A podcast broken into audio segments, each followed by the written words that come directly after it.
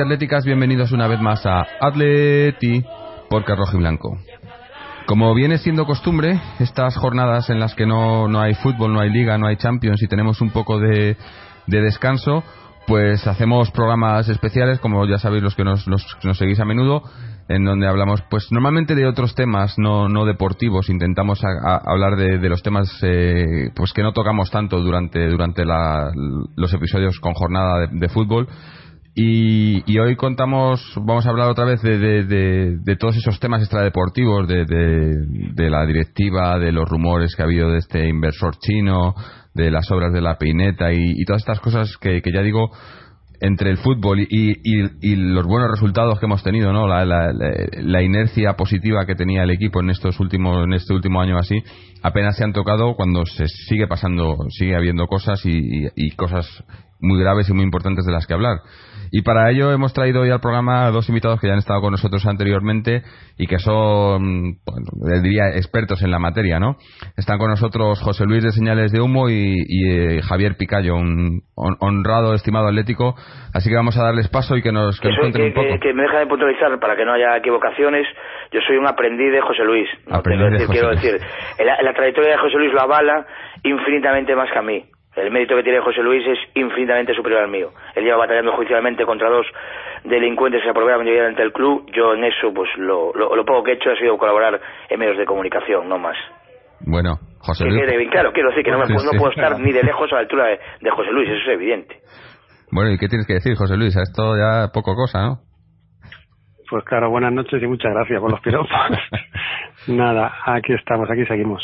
Eh, yo, creo que no es ningún piropo, yo no sé si la gente se da cuenta, lo que puede ser todo eso, yo ejerzo la abogacía y sé cómo está la administración de justicia, ¿no? Y entonces, yo sé si la gente se da cuenta la valía que, la valía porque hemos descubierto cantidad de cosas atléticos gracias a esta batalla judicial, que es la GOS, que es, es la tosa, que es que te desgasta, que te supone incluso arriesgaste a, a, a poner mucho dinero, y gracias a esa batalla judicial nos hemos enterado de cantidad de cosas, que por cierto, desgraciadamente, no ha valido para que, bueno, para que mucha gente se quiera dar cuenta de lo que realmente hay y cuál es el problema social del club, pero bueno, pero evidentemente eso es una labor que yo, porque ejerzo la abogacía todos los días, la valoro muchísimo. Entonces, pues digo que yo soy una, vamos, coloquialmente soy una mona, es reproducir tangiblemente la, la, realidad, y esa es la que es.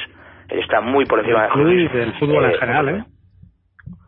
Por supuesto. El, fútbol, en general, el fútbol español, que poco a poco va saliendo a la luz, pues situaciones. Es que, fíjate, José Luis. Todos sabemos, pero que, nadie se, quiere creer, claro. Como pues no, bueno, a ver, estamos ahora esta semana. El tema de accionistas que no ponen su dinero en el club. Es que ahora mismo, eh, de 40 equipos que pueden ocupar la primera y segunda división, muchas más de la mitad o están en concurso, han pasado por concurso, eh, tienen algún tipo de, de asunto judicial, es decir, la verdad es que el, el fútbol es así, lo que pasa es que el Atlético quizás sea como la cátedra, ¿no? Como donde todos han aprendido a... El paradigma, claro.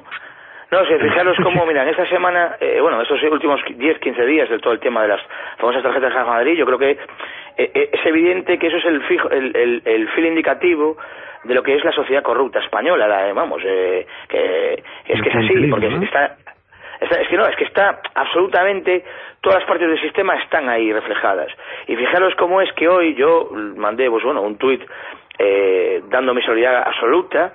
Hoy, además José Luis habla mucho más que nosotros de todo eso, por el tema de la, de la federación que existe al respecto. Hoy eh, se ha movilizado gente en Gijón.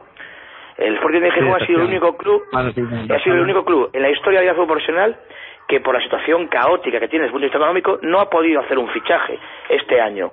Es decir, eso, eso no se había pasado nunca en la vida. Y es el Sporting de Gijón, no sé si os dais cuenta, su máximo accionista es el segundo más veterano en, esta liga, detrás de los Gil. Y además hay una conexión evidente a través del Grupo Doyen. Sabéis que el Grupo Doyen con quien entró aquí a funcionar, donde por cierto uno de los máximos responsables es Juanma López, que creo que tenía una magnífica relación con Miguel Gil en su día, o se nos contaban, estaba vinculado a Sporting de Gijón, Atlético Madrid, Getafe y Sevilla. Mm. Bueno, sí, esa, es otra historia también. Esta semana se ha celebrado en Madrid una jornada de la Federación, una asamblea de la Federación de Accionistas y Socios del Fútbol Español, y en ella lo último que, que nos contaba la gente de, de Gijón era eso, que se había tenido, que había tenido una buena manifestación de muchísimo éxito, que dentro del campo también se habían realizado diversas acciones y que el presidente se había ido descompuesto del palco y que parece ser que, que el hombre se estaba pensando las cosas, ¿no? Al fin y al cabo, este tipo de movimientos sí que afectan a la gente, porque cuando lo haces con completo, con completo, no, no ya descaro, sino de forma impune, pues eh, no es lo mismo que cuando la gente te va mirando a la calle, sobre todo en una ciudad como Gijón, donde todo el mundo se conoce, y un camarero te dice que, que el café este te lo tomas, pero a lo mejor es el último que te tomas aquí. Vale, entonces, bueno, pues estas cosas sí que sí que cumplen, ¿no? Pero mira, aún, aún incluso en ciudades como la de Madrid, y, en, y aunque lo que ahí te apuntas muy bien, ¿no? Porque estamos hablando de ciudades más pequeñas donde ahí no puedes tanto, eh, eh, digamos, hacer eh, eh, zonas selectivas como se puede hacer en ciudades mucho más grandes. Pero da igual, yo, yo me acuerdo cuando debuté siendo casi un crío, yo evidentemente estás mucho más ilusionado con todo el mundo del fútbol, te das, bueno, te das contra el pardillo que uno era. Me acuerdo que, que por, porque constituí la Peña de Madrid hace 21, 22 años en Pontevedra, y cuando estuvimos a un punto de bajar, estábamos a un punto, perdimos contra la Universidad de Las Palmas un domingo por la mañana 2-1. Entonces, o no sé si era un día festivo, creo, un día festivo, 2-1, contra la Universidad de Las Palmas estábamos a un punto de los cuatro últimos para bajar a segunda B. Y entonces, a través de Socios de la Peña, yo entré, me acuerdo del programa del Larguero, ¿no? Entonces, de aquella, lo que se empezaba ya, y eso viene al caso de lo que va a explicar José Luis. Eh, además, yo los desautoricé porque era un ejemplo muy obvio. Si al final han sido unos eh, argumentos de ese lado tan infantiloides que de verdad que es alucinante cómo se puede mantener pasados 25 años. El tema era, no, no, esto es un tema puramente mercantil, como el club suyo, primero además, cuando después acabamos descubriendo, gracias a la batalla judicial, entre otros señales de humo, cómo se hicieron con el club, desde el punto de vista mercantil, eh, como es algo mercantil que es suyo, no se puede nada, no hay nada que decir. ¿Cómo? Y yo entonces yo conté de ejemplo, Paco Roch, durante dos años casi no pudo entrar en Mestalla, tuvo que vender las acciones. Lo que es evidente es que el fútbol al final es pasión, es la afición. Y si tú un día y otro también ves que la afición no te quiere porque ha descubierto que no eres absolutamente desleal al club, ya no te digo cometer delitos como se ha cometido, yo creo que estamos mucho más cerca de liberarnos de esta gente que lleva en el club 25 años. Ahora, la gente que te dice, que te desanima, te dice, no, no, no hay que hacer nada, que el club es suyo. Pues muy bien, seguiremos otros 50, bueno, hasta que quede, a ver lo que queda del cadáver en su día. Lo que pasa que, por ejemplo, en el caso del Atlético de Madrid, la situación, eh, en este caso judicial, a pesar de los éxitos que uno tras otro vamos consiguiendo en sede judicial, en eh, la práctica ellos ponen en marcha su maquinaria de abogados y los consiguen subsanar, es decir, eh, consiguen tirar la pelota para arriba y, y volver a jugar, ¿no? Entonces es un poco, es un poco eh, como diría pero, Luis, lo estáis pues, descubriendo, pero, pero vamos a ver, si alguien se esforzase mínimamente, mínimamente, yo no pido más, yo lo he pedido en todas estas, que, en todas las intervenciones que hago con gente como los de inter, que salen en temas de, de, redes sociales, yo pedí que lo más, lo más pedagógico para el aficionado atlético sería leer cada día una parte de los hechos probados de la, de la sentencia del 2003 de la Audiencia Nacional o del Tribunal Supremo, que te explican detalle por detalle cómo saquearon el club, que es a lo que vinieron estos señores. Por ejemplo, vosotros habláis, si queréis hablar, llegado al caso, hablamos del chino. A ver, yo es que me es imposible pensar bien nunca. Primero, porque sé los antecedentes. Sé los antecedentes. ¿Cómo voy a pensar bien de alguien que fue capaz de hacer lo que hizo? Que es saquear el club y de una manera brutal. Y en segundo lugar, si no te van a explicar nunca nada, te lo explicaré en cuatro medios de prensa que sabemos perfectamente para dónde tiran. Mm. No, nunca dará una rueda de prensa perdona, en relación con el chino, lo digo porque me voy a tener que dejar un momento, en relación con el chino, lo que sí que os podemos decir es que la cosa es real, es decir, es una, una cuestión que ellos vienen manejando por lo menos desde hace, desde antes de las finales, de la final de mayo, y, que así nos lo han trasladado porque han intentado estar en contacto con nosotros al objeto de que decayéramos eh, o depusiéramos nuestra actitud judicial, puesto que ya en su día, al parecer a Peter Link, que es el que ahora mismo fue aspira a ser dueño del Valencia porque todavía no está concretada la operación con Bankia. Eh, en principio, eh, lo que le echó para atrás precisamente era la inseguridad jurídica que, generaban nuestras sentencias, porque al fin y al cabo en el registro mercantil figura que eso puede que no sea suyo. ¿no? Y han intentado poner en marcha o han puesto encima de la mesa cual, ah, vamos a decir, un cheque en blanco para que, para que pudiéramos eh, ceder nuestra, en nuestra posición y eso es una de las cosas que nos hacen ver que, el tema este de los chinos, porque nos lo declaró, que iba a haber una inversión y tal, y que querían que el, tema estuviese claro, nítido y tal. Y luego, por ejemplo, operaciones que se han puesto en marcha ya desde hace tiempo, como es meter niños en la cantera, también gente de China y tal.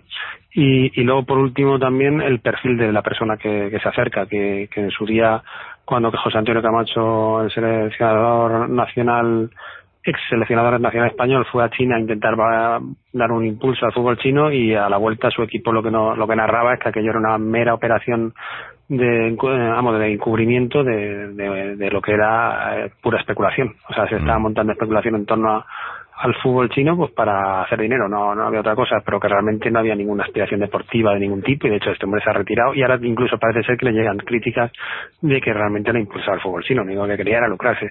Y en ese escenario lo que nos tememos mucho es que esté detrás todo el patrimonio del Atlético Madrid, tanto la ciudad deportiva de Alcorcón, donde podría volverse a poner en marcha un, movimiento de estos parecido a lo de Alex del, de la ciudad del juego, el tema de la pineta, el tema del, del calderón, ¿no? Mm. Y yo creo que eso es lo que atrae al, inversor este que entra en minoría seguramente porque lo que va a intentar es ganar dinero con, con estas operaciones, ¿no? No sé yo hasta qué punto le puede apasionar el fútbol, ¿no? Bueno, y ahora antes... no, pero fijaros una cosa eh, con un apunte en relación a, a esto del, del que decís, ¿no? De que va a llegar aquí que en este periodismo infantiloide, donde nos han tomado los éticos por, bobos, con argumentos, insisto, infantiloides, eh, eh, hoy, leí a través de un, bueno, un tuitero con el que me tuiteo mucho, me parece además muy ocurrente, que se hace llamar Gilmar, en, ahí, bueno, si lo queréis eh, seguir algún día, que aparece que la causa o motivo que hacía llegar aquí al fútbol español y por extensión al Atlético de Madrid a este señor era que estaba harto de la corrupción en el fútbol chino.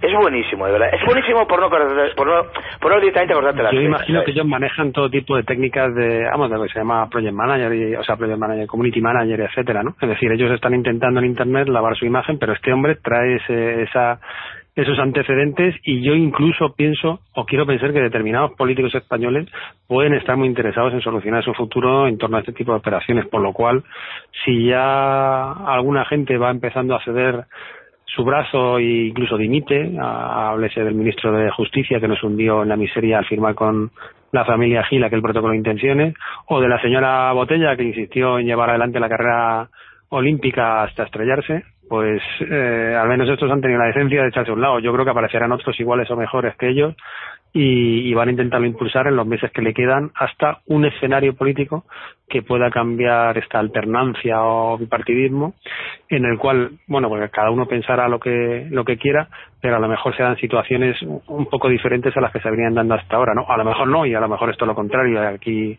quiere chupar de la piragua todo el mundo, ¿no? Pero a lo mejor hay Pero José Luis, pero, pero fíjate otra cosa más, yo me acuerdo cuando entré, cuando coincidí contigo, y tú comentaste lo del tema de la venta al Calderón en la operación Gürtel, que yo te decía que debía ser una noticia de telediario, pero de portada, de empezar. Eso, de eso no informa absolutamente nadie. Pero el tema es que en todo ese estercolero, que es ese convenio urbanístico, donde tú, como tú bien apuntas, estaba detrás el que ahora se va como ministro de Justicia.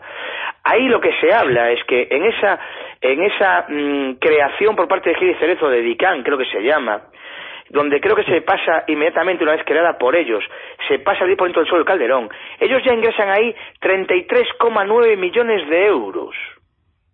Eso está ya en las diligencias que el juez Juluz tiene en este tema de la venta de Calderón. Digo más, lo que se habla, lo que está descubriendo el, y las diligencias que está en tal sentido eh, llevando a cabo y ejecutando el juez Ruth, habla de que es el mayor pelotazo de la trama Gürtel. Porque estamos hablando de que Correa cobró 6 millones de euros. Ahora, por ejemplo, esta semana pasada, hablaban, ya se descubre, claro, es que de verdad que es como que alguien de repente diga que murió Michael Jackson y lo quiere dar como primicia. Ahora resulta que a descubrir que si tal, el grupo Doyen y las Vírgenes, pero vamos a ver, pero si, si ya se sabe desde hace tiempo, pero nadie informa. Y tuvo que salir del extranjero. Aquí se hacen eco porque le parecen más clubes. Pero en ese sentido ahí aparece ya una empresa, es la empresa Joyce, donde a través de eso ya aparece también el, el, lo, del famoso ático de Estepona, donde eh, en esa empresa creo que es Correa el que cobra una comisión, que fueron en este caso 6 millones de euros. ¿Vosotros habéis oído hablar a alguien, algún medio de toda esta historia? Por supuesto que no. Que ahí es donde tú empiezas a darte cuenta de que toda esa milonga que nos contaban, de que antiguamente, cuidado que la gente que nos lo contó, a día de hoy, sigue teniendo cargos de relevancia en el periodismo español. Nos vinieron a contar que era, que claro, que el Calderón La Venta era buenísima porque acabaríamos con la deuda histórica, tal cual, ahí lo estáis viendo, y aparte de eso, que íbamos a fichar a las mejores estrellas del firmamento. Mm. Pues eh. vamos, es que no sé si la gente se da cuenta por qué coño se hizo esta venta. Por cierto, que en el 2014 que vamos a acabar, que se nos dijo ya que íbamos a empezar en el 2012-2013, vamos a ver cuándo empezamos a jugar allí, si algún día se empieza. Sí, sí, eso, iba a decir. Y iba a preguntarle a José Luis, que como sabemos que tiene el tiempo limitado, además tenemos luego a los demás colaboradores que todavía no, no les hemos dado tiempo, pero bueno, vamos a aprovechar el poco tiempo que tenemos con José Luis para que nos comente eso, el, el tema de, de, la peineta, que parece que están ahora otra vez, que han hecho más fotos nuevas de las obras y han traído una grúa más, o eh, ¿cómo está el tema? Ahora, ahora que 2018, ¿no? Sí, en principio parece que la, obra tiene impulso, es decir, aunque van despacio, pero al menos se mueven algo. Eh, hay que tener en cuenta que el San Mamés empezó prácticamente a la vez y ya se ha acabado lo que la parte que se puede construir, por así decirlo, es una construcción bastante más compleja. Y esto lleva el ritmo que ya, pero sí, parece que hay impulso, incluso parece que se está abordando la contratación de algún prefabricado, como podría ser la, cubierta, por lo menos de forma parcial, y la cuestión es de dónde sale el dinero, porque al fin y al cabo FCC es la que tiene que, financiar la operación, porque como podéis comprender, el Atlético Madrid no puede hacerlo, de hecho nosotros que somos muy críticos o bueno, no críticos, o somos muy escépticos con el destino de las facturas que FCC tendrá que, expedir, o sea, que emitir, o tendrá que hacer facturas por, por un estadio que construya, y de momento ahí el Atlético de Madrid no aparece, ¿no? Entonces, muchos nos tenemos que tienen que buscar el dinero en otro sitio, el Ayuntamiento de Madrid no lo tiene, y ahí es donde encajaría alguien que pueda, de alguna forma, poder poner en marcha o poder poner dinero del que luego sacar réditos. Y como, por ejemplo, el chino este acaba de comprar una torre a, nada más y nada menos que al Banco Santander, quiere decir que este señor encaja en ese perfil y la excusa será el fútbol, ¿no? Y con eso, con lo que acabo de decirle, creo que queda bastante clara la opinión de la gente de Señor sobre la llegada del hombre este, ¿no? Del inversor chino. Así es que me vais a disculpar porque tengo que, dejaros, pero creo que para nada es una persona que le guste realmente el fútbol, le gusta lo que hay detrás del fútbol. Si tiene dinero, pues impondrá sus criterios, porque está claro que los señores Gil y Cerezo no, nunca lo han puesto, nunca han puesto dinero, con lo cual antes o después les pedirán o les exigirán ese dinero, o a lo mejor se hacen socios de camino y unos sacan el dinero de un sitio y esto saca el dinero de otro. Mientras tanto, el Alti sufrirá y se ha visto que, que lo que era un equipo campeón pues ahora mismo sufre un poquito para seguirlo siendo, aunque sigue, tiene, sigue teniendo clara la idea, pero precisamente no somos lo mismo que el año pasado. Mm. Así es que si no os importa, lo dejo por hoy. Otro día intentaré estar con vosotros, es que esto es como todo. Empieza una semana complicada y, hay que estar. Tranquilo, tranquilo. No, ahora, Gracias por, vuestro tiempo. Gracias a ti, gracias a ti. Y seguimos seguimos debatiendo y, bueno, ya hablaremos en otro momento. Muchas gracias, José Luis. Venga, pues, muchas gracias a vosotros. ¿eh? Buenas noches. Venga, un saludo. Y bueno, ahora que, que una pena, sinceramente, que, que, se tenga que ir porque al final es eso, es que esto es, es lo más pedagógico que yo conozco, las conversaciones más pedagógicas que yo puedo conocer en, eh, cuando hablas con galécticos. Porque esta gente lo ha vivido desde dentro, lo ha sufrido, lo ha padecido, y ahí está en la batalla y es la que realmente te puede informar de lo que está cociéndose ahí detrás. Mm. Y por cierto, cuando hablamos, de, porque, a ver, eh, aquí hay un problema y es, yo entiendo perfectamente que cuando la cosa más o menos, como el año pasado, que 18 años después volvemos a ganar la liga, 40 años después jugamos una final de Champions. A mí hay gente que me lo creo que me lo hace bien, que me lo hace, bueno, algún otro me puede faltar, ¿no? Pero que me lo hace de buena fe, yo lo entiendo. Claro, que no es el momento para seguir con estas cotas, ¿no? Es decir, que no tengamos ni siquiera tiempo para disfrutar un poquito de lo que tanto nos ha costado disfrutar. Ahora bien, muy bien, yo eso lo respeto, yo creo que tengo que seguir precisamente para ir contra, para desvirtuar esos argumentos, eh, eh, insisto, infantiloides como el del Miguel Ángel Gil este, que dice, no, solo protestan cuando perdemos, tal, no es mi caso, ¿no? Y por eso quiero demostrarlo ahí. Lo que sí digo es, a ver, el Haití no es un equipo campeón por inversión, ¿eh? Es decir, que el Manchester City de repente, de estar en mitad de la tabla en la Premier, eh, pase a, pelear por ser campeón de la liga y gane, es, hay una relación directamente proporcional entre la inversión del que llega y los éxitos conseguidos. Este no es el caso, ¿eh? Yo siempre cuento la misma anécdota que es, yo fui a Bucarest Poquito antes el Atleti perdía a Reyes, que yo salió por la puerta de casa, a mí me parece un jugador excepcional. A la gente no recuerda cuando yo estuve en Mónaco, es la primera final de Supercopa de Europa, ganamos en el 2010, el primer gol lo hace Reyes y decide el partido. El Agüero era la gente que decidía los partidos. A mí me parece un jugador descomunal. Pero aparte de él, eh, Simeone acabó por perder a Falcao y a Diego, que en esa final Falcao hace dos golazos espectaculares y Diego hace un buen gol y hizo, eh, pues eso, una temporada acabó siendo un jugador importante. Los perdió, es cierto que Diego lo recuperó después para varios meses que no cuajó. Pero Simeone hizo un equipo campeón perdiendo a algunos de sus mejores jugadores y sin duda jugador franquicia, por ejemplo, que es al final como Falcao. Es decir, que eso no es una, es una, es una insisto, una consecuencia de alguien, un gestor que invierta. Eso es un milagro de un entrenador que ha conseguido lo que ha conseguido. Que la gente no se confunda. Porque la gente sí, alguno, alguno que creo que tiene que ser, pues la verdad, muy, muy, muy poco analista, llegó a establecer una relación supuestamente directamente proporcional entre la, la, supuesta gestión y los éxitos. Y digo más, este mismo año es de verdad, de verdad, a mí me crea náusea, lo tengo que decir me crea náusea y vómito cuando oyes que 100 millones de inversión, pero nos estáis tomando por el... Pero es que es de, una, de verdad es, insisto, infantiloide. Es que es ya no respetar y tomarnos por imbéciles. Claro, lo que habrá que ver es la inversión real con todo lo que se ha vendido.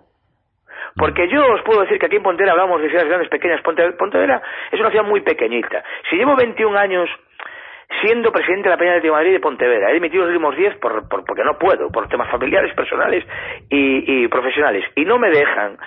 Si eso añades que, bueno, pues que te colaboro con medios de comunicación, en Pontevedra colaboraba con muchos, y te identifican con la Leti. Yo iba este verano por Pontevedra, de verdad. Y yo decía, pero será posible, porque la gente me gritaba, yo vaya equipo saliendo la Leti. Y yo decía, pero de verdad que esto puede ser, me puede estar pasando a mí y que eso te das cuenta lo que es la manipulación de aquellos que no lo analizan, que no tienen por más por qué analizarlo con rigor. Me paré, perdí el tiempo con muy poquitos, con muy selectos que, que yo le tengo cariño y puedo perder el tiempo. Y yo le decía al oído en voz baja, los que se fueron no son malos, ¿eh? Ahora nos vamos a dar cuenta poco a poco. Es decir, lo que aquí habrá que analizar es ¿Qué, ¿Cuál es la maldición que le ha tocado a este club desde que llegaron quienes llegaron, que son los de siempre, y el protocolo del thriller lo llevan utilizando 25 años para que la gente se dé cuenta? ¿Cómo es posible que después de 40 años juegas una final de Champions, que campeón de Liga, frente al Madrid y al Barça, y no somos capaces de mantener el once inicial? No somos capaces. Mm. Pero de verdad que no es posible. Eso es lo que habrá que analizar. No de repente ilusionarnos con el que llega. No, no, no. Que se nos va el mejor portero del mundo. Por el cual no se hizo, ni que yo sepa, por lo menos oficialmente no se vio ni una sola propuesta, porque Courtois yo entiendo que el último año no podamos casi ficharlo por el coste.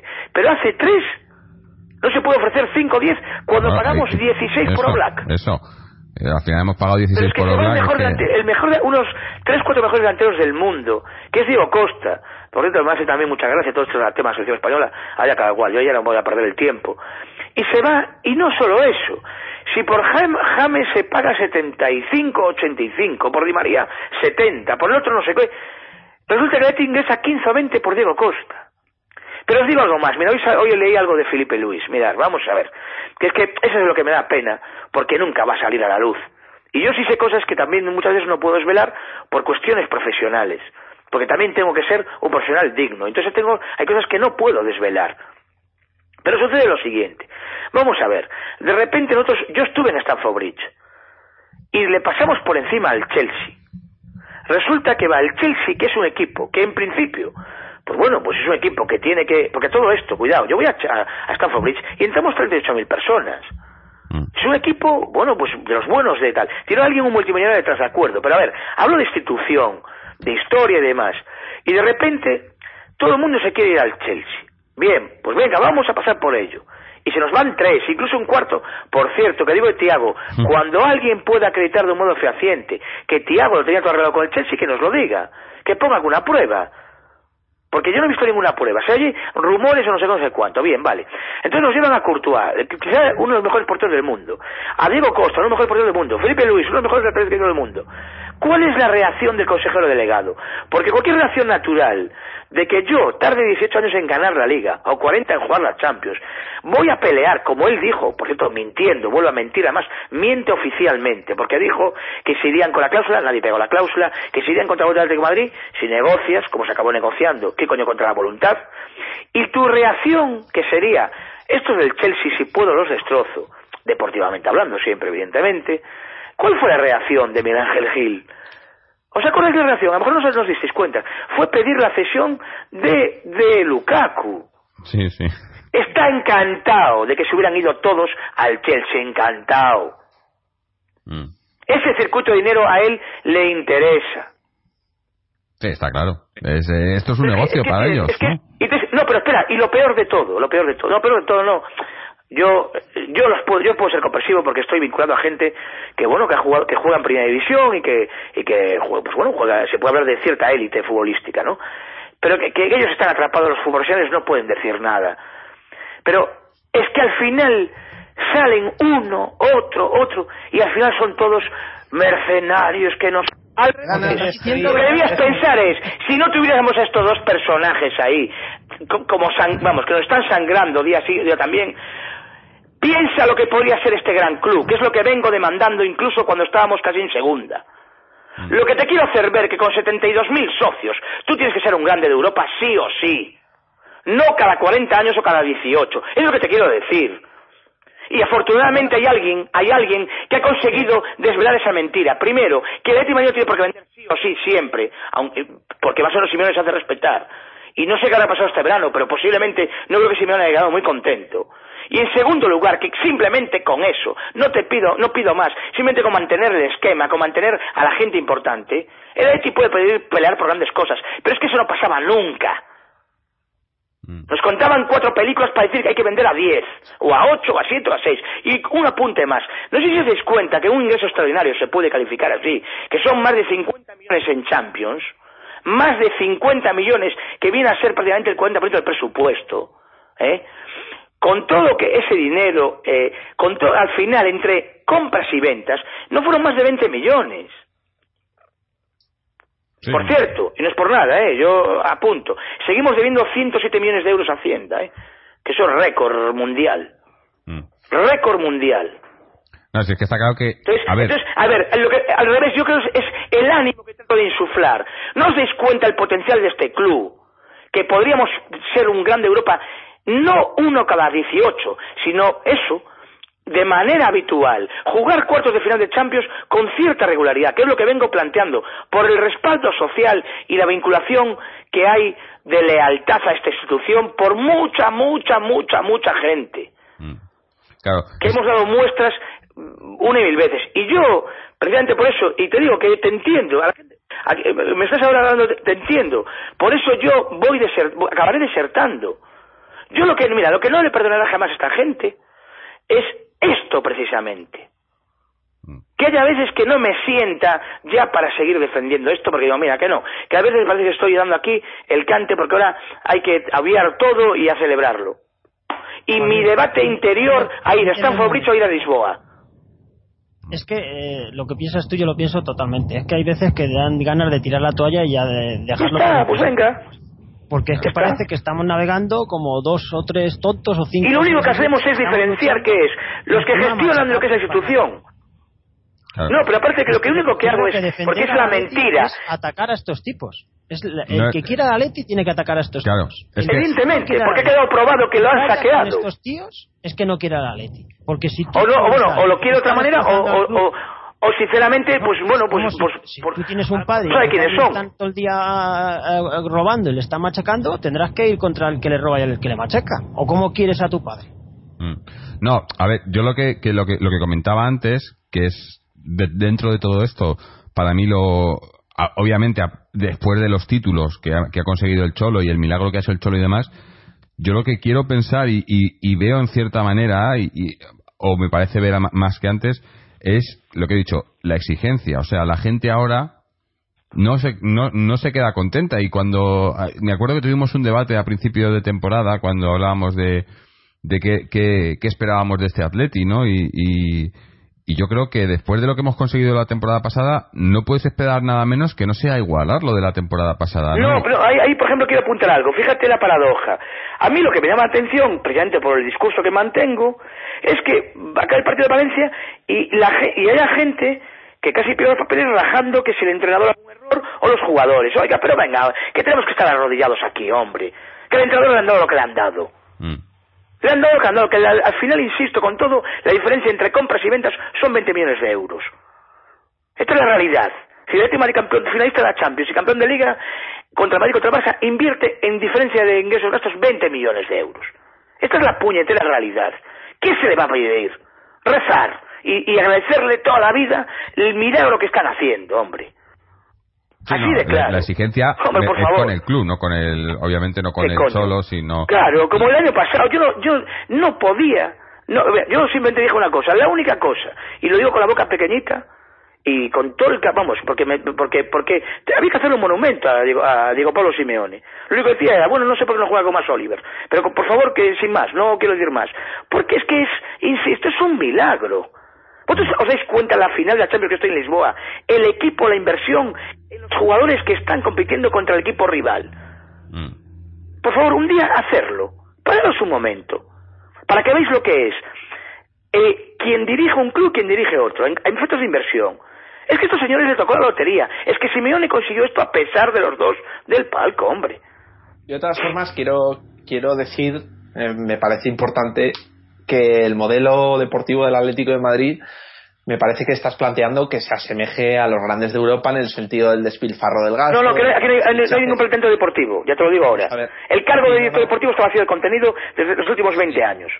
Bueno, las un momento que pagas grandes 14 por grandes y no pagas uno por un- por Courtois. Pero yo creo que lo que de, de verdad diferencia una política deportiva del Atlético de Madrid, incluso también la social, que está claro que somos somos realidades distintas a la del Real Madrid y a la del Barcelona.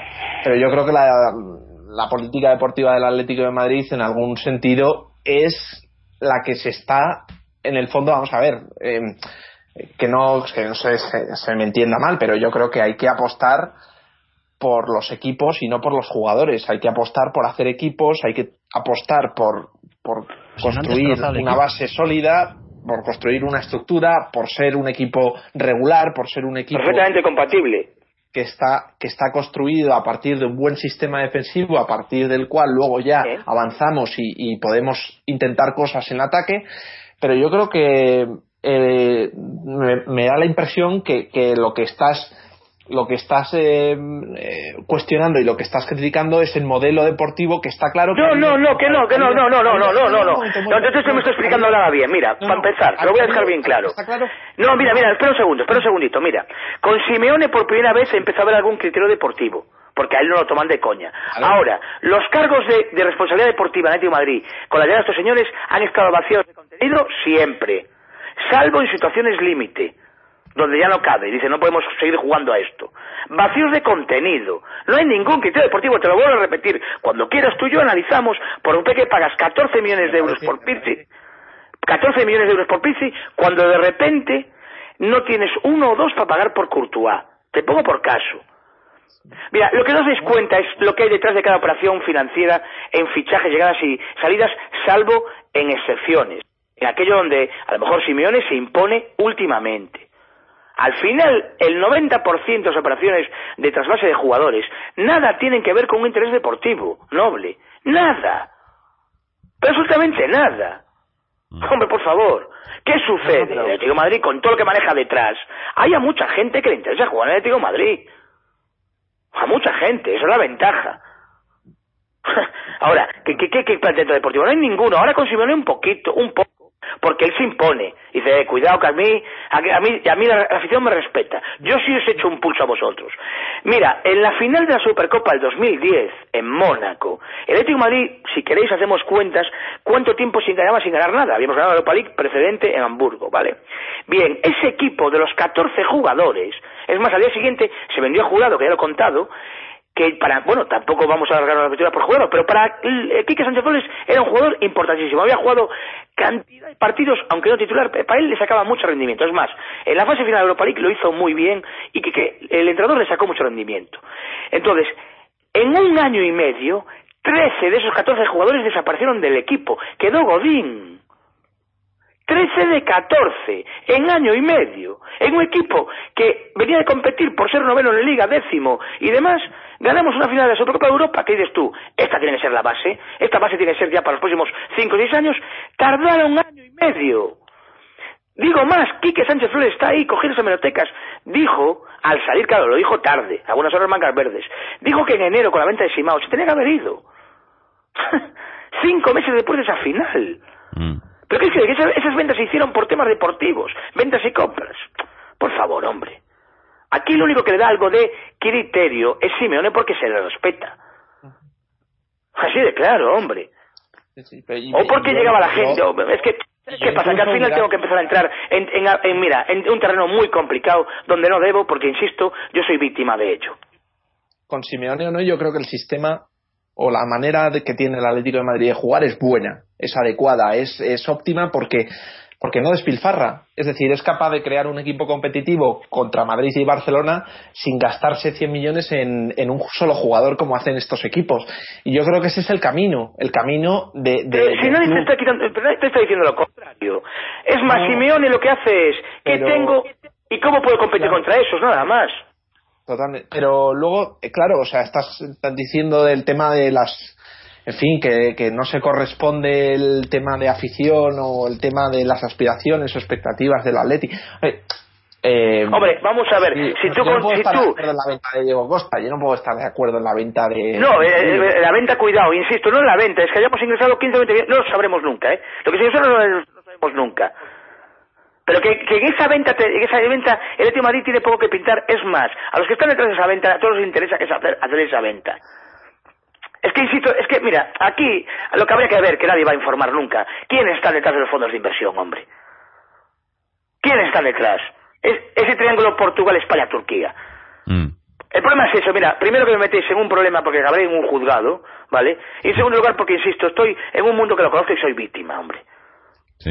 Hombre, gracias. Yo soy víctima de comentábamos, Comentabas antes lo de que ahora ha salido no eh, todo el tema este de, los fondos de inversión, eh, porque ha salido en el extranjero. en España lo sabemos desde hace años. Cosa. Mira, los, los, los que ahora, no, yo no quiero dar nombres, pero el otro día en una charla unos mexicanos de un curso de televisión aquí en una facultad que me pidieron con, bueno, con otra persona hablar de temas de las, este mundo de operaciones de, de, de, de contratación de jugadores y traspasos y demás y representación, digamos, ¿no?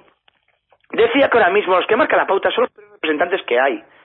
Porque mira, aquí hay una esencia que es fundamental, que es lo que, por ejemplo, el Supremo dijo de estos señores, nada más llegar al club, subordinaron el interés de la institución al suyo particular, además de manera espuria. Pues esto es lo mismo. Hoy en día los que marcan la pauta en lo que se hace llamar representación mal es decir, eh, ya mal conceptuada, porque la representación son aquellos que le importa un bledo, es decir, que su interés como empresario está muy por encima del interés del jugador pero muy por encima, hombre.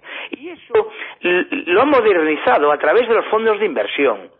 Fondos que en Inglaterra no operan ya hace tiempo, porque allí se protege un poco más. No digo que sea aquello precisamente, vamos, el paraíso, pero se protege un poco más. Entonces, ¿qué se ha detectado? Esto es muy sencillo. Creo que lo expliqué ya aquí antes, hace un tiempo, en una ultimación que tuve. El dinero que producimos los aficionados, en teoría, tiene que ir para los clubes. Los clubes, a su vez, constituyen una asociación de clubes que hacen una federación y esas otras que hacen una asociación de federaciones. Muy bien. Mientras el dinero que produzcan los aficionados vaya dentro de eso, los clubes serán fuertes. Y como consecuencia de eso, los clubes podrán pagar bien a los jugadores. Ahora bien, si aparece un universo paralelo a través de fondos, donde hay fondos más potentes que muchos clubes en este país e incluso en Europa, el dinero se lo pueden llevar a, todo aquello que no tenga nada que ver con el fútbol. ¿Qué ha pasado? Claro, ahora, insisto, buenas horas mangaverdes también, que ahora detectan en la AFE, detectan ahora que el nivel salarial del jugador ha bajado un 30%. es que el dinero lo están llevando de fuera del fútbol, del fútbol para afuera.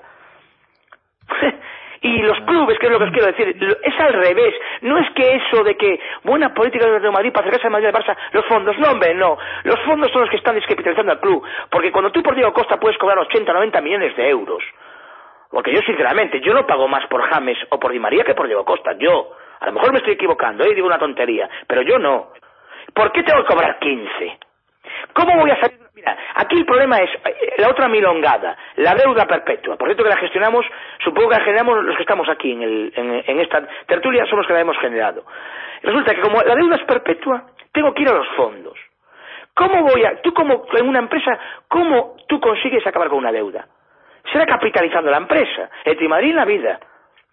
No tendrá un jugador bueno 100% en la vida. Tú, tú lo que haces es tener capital, capitalizar tu empresa cada vez más fuerte. Este Marí jamás. Y se nos cuenta que eso es lo bueno. Pues me da igual que no, no si yo llevo 20 años sin, sin, o 18 años ganar una liga, espero unos pocos más, pero todo lo que hay aquí es mío. Y el que lo quiera comprar, lo paga. ¿Qué pasa? Si yo soy el primero que quiero vender, hombre. Si yo soy el primero que quiero vender. Insisto, y me estoy calentando un poco porque ya empiezo a lo mejor a dar más datos de por qué interesa vender. Por favor. Y lo que digo, por eso le digo, se lo cuento aquí, o os lo comento, estoy contando ahora, ¿cómo que con lo mismo? Sí, nuevo, insisto, Adrián es nuevo. Ya los fondos de inversión, Sí, ya la última lo la están dejando en los es, huesos. Javier? la conclusión ¿Cómo? cuál es? La conclusión ¿Cómo? de todo eso cuál es? Pues evidentemente que no nos vamos a, que esto, este club, esta institución, nunca podrá ser estable durante largos periodos de tiempo. Insisto una vez Eso lo más. has descubierto cuando lo has descubierto. ¿Cómo? Pues hace mucho tiempo que se sabe en el Atlético de Madrid. Pues muy bien, y Porque según tú, pues no debemos, debemos asumirlo, que no, que no, no, que no, No, no, yo no estoy a eso. Según tú no ¿Quién ha podemos aspirar a eso. ¿Pero quién ha dicho No, eso? por eso digo, pregunto, pregunto. No, no. Yo lo que estoy diciendo es que las conclusiones son las mismas. Es lo que estoy diciendo. Justo, que- y no hacemos nada. Es que son lo que- porque vamos, son si el somos las mismas. ¿por qué no nos movemos?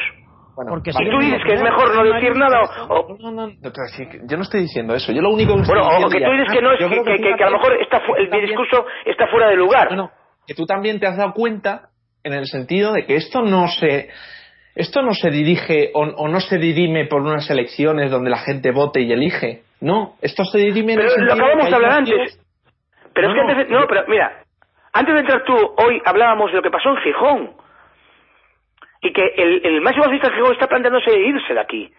Irse del Sporting de Gijón. Pero yo conté, insisto, cuando yo, la primera vez que debuto en radio casi, que era un niño que contaba cuando estábamos en segunda a un punto de la segunda B después de perder con la Universidad Las Palmas. Repito, perdió el Atlético Madrid con los Las Palmas 2-1. Un fes- yo creo que era un día festivo por la mañana. Me acuerdo como si era hoy porque éramos 30 tíos en Pontevedra en la peña que yo había fundado, que era para cortarnos las venas. Pues ahí lo que, lo que os dije fue que a Paco Roch llevaba un año y medio sin entrar en el Vestalla y acabó por vender las acciones.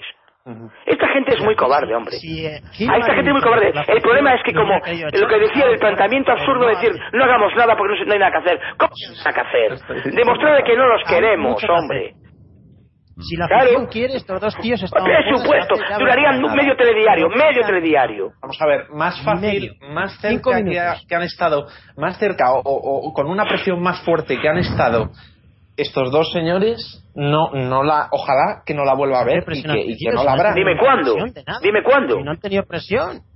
Ninguna. ¿Qué Antes, antes se montaban manifestaciones antes de los partidos. Ocho mil personas el día que más. Cuando Marca sacó la portada y hubo, hubo una negociación donde Marca dejó de informar al respecto y se acabó. Hubo, hubo una plataforma que reunió no sé cuántas mil firmas. Sí, y desapareció de un día para otro. Que nos expliquen por qué. Por cierto, uno de ellos... desapareció. Pero bueno, son toda una serie de cosas que han sucedido en el Atlético de Madrid que forman parte de, de- del pasado y que forman Pues parte. entonces no hubo nada. Realmente serio, serio y estable no hubo nada. Lo que, lo que veníamos hablando antes. Por eso felicito a los señores de Humo y a José Luis. Eso es lo único, lo único estable. Yo- Lo yo único, con mérito. Lo que creo que si no se produjo en esos momentos un cambio o no conseguimos. No, es porque la afición no quiso hacer nada, ya está, pues no se moja la gente. Yo no estoy Van allí a comer pipas y a no tragar carros y carretas y ya está. De- El Atlético que de. Madrid, el Barcelona, el Barcelona y la, la afición del Madrid no habrían aguantado 27 años de robo a su club. No habrían aguantado, habrían más un follón de orden público y habían echado a los delincuentes del palco, pero aquí han tragado y ya está. No, pero si se os denunciaba, yo os pregunto y lo preguntaré siempre, porque hubo quien me atacaba y tal y cual, y le dije, no, no, pero mira, si esto es muy sencillo, que ustedes utilizan argumentos, que eran los argumentos, eh, yo creo que dirigidos desde donde se dirigían, que son infantiloides. Y digo, no, no, esto es muy sencillo. Quiero ver qué pasaría con la afición del Madrid y del Barça si durante 17 años no entrasen entre los dos primeros. Vamos, es que ya os, os empieza a dar la risa, No. ya empezáis a temblar ahora. Con tres años... Eso pasó del Atlético de Madrid. No, no, vamos a ver, pues. ¿qué Fue, durante 17 años no quedó tercero. No, no, te respondo, yo te, te respondo. ¿Qué, ¿Qué pasaría? Que en las siguientes elecciones cambiarían de presidente. Ah, por No, supuesto. ni- sí, no sí. llegarían ni a la Sí, pero mira, pero espera, espera, espera, espera, espera, espera una cosita, mira. Antes de las elecciones, ahí tienes razón, eso te lo voy a discutir. A Gaspar, a Gaspar le Sí, pero espera. a- a- a- Mira, es evidente que tú tienes razón en que esto es una sociedad deportiva y los protocolos son otros. También te digo una cosa. Antes de las elecciones, posiblemente al que estuviese presidente, Dios mío, lo que podría pasar. Lo que podría pasar. No sé si a lo mejor convocaría anticipadamente las elecciones. Pero sí da igual, eso es un, da igual, estamos al final de a lo no lo esencial. son cosas distintas. Si aquí en el Atlético de Madrid tuviéramos la opción de poder cambiar de, gestión o de poder cambiar de, de cabeza. Bueno, pues al final, mira, pero tú en la vida, cuando tienes un obstáculo no está solamente en, un problema de, de, en fin, de, ¿cómo decir?, de, elección o de gustos o de sectores o de opciones dentro de lo que es la masa del Atlético de Madrid. el problema del Atlético de Madrid es que es una entidad que, que forma parte de, dos personas y ante eso es muy difícil es muy difícil cambiarlo pero vamos a ver no no lo, que tú estás queriendo decirnos es que no no mira tú tú tú, tú tienes razón en una parte yo te, yo que matizo tú lo que nos dices es que para los atléticos tenemos más dificultades y más obstáculos que los aficionados del Madrid y del Barça perfecto hombre perfecto pues muy bien si queremos superarlos o no pero no, a ver lo que te quiero lo que quiero apuntar es que no estás dando cuenta que tú ya no quieres pelear por superar determinados obstáculos que son más complicados que en otros casos. Yo no. Yo, como en la vida, no sé, vosotros, a mí, pues, desgraciadamente, todo lo que me, que me, que me trato de trabajar, me, a veces me cuesta más y demás, pues bueno, pues no. ¿Por qué? Pero por una sencilla razón, que ya lo dije muchas veces. Por, por, mi paso por la leche, evidentemente de crecerá, irá decreciendo, y cada vez decreciendo, primero con la edad y segundo con todo el desgaste. Si no vale la pena, hombre. No vale la pena. Yo creo que, tampoco, tampoco se tiene un camino, tampoco hay un camino. ¿Cuál es el camino? La afición tiene que reaccionar. El camino es muy fácil. Toda la afición en contra de estos personajes. Punto. Eso dura, medio telediario, hombre. Medio. medio. Muy fácil eso lo dices tú, pero eso lo dices tú. O sea, que, que claro, hacer que, estoy hablando yo, lo digo yo. Movilizar a la afición, sí, pero el, problema es movilizar y hacer todos los días protesta constante y sonora, constante y sonora. No, mira, lo que, lo que está claro es que saber dónde están. Porque sí, pues no, pues ese es el tema. No, fíjate cómo es. También hay una parte que, que se acuerda de todo eso y que sabe que las cosas al final que, que surgen o se plantean no dejan de ser más que una, una noche de verano no sé ¿Y qué? ¿Y qué? ¿Cómo que, Como salieron más anteriores, ya no hagamos nada. Como salieron más anteriores. El tema cuál es?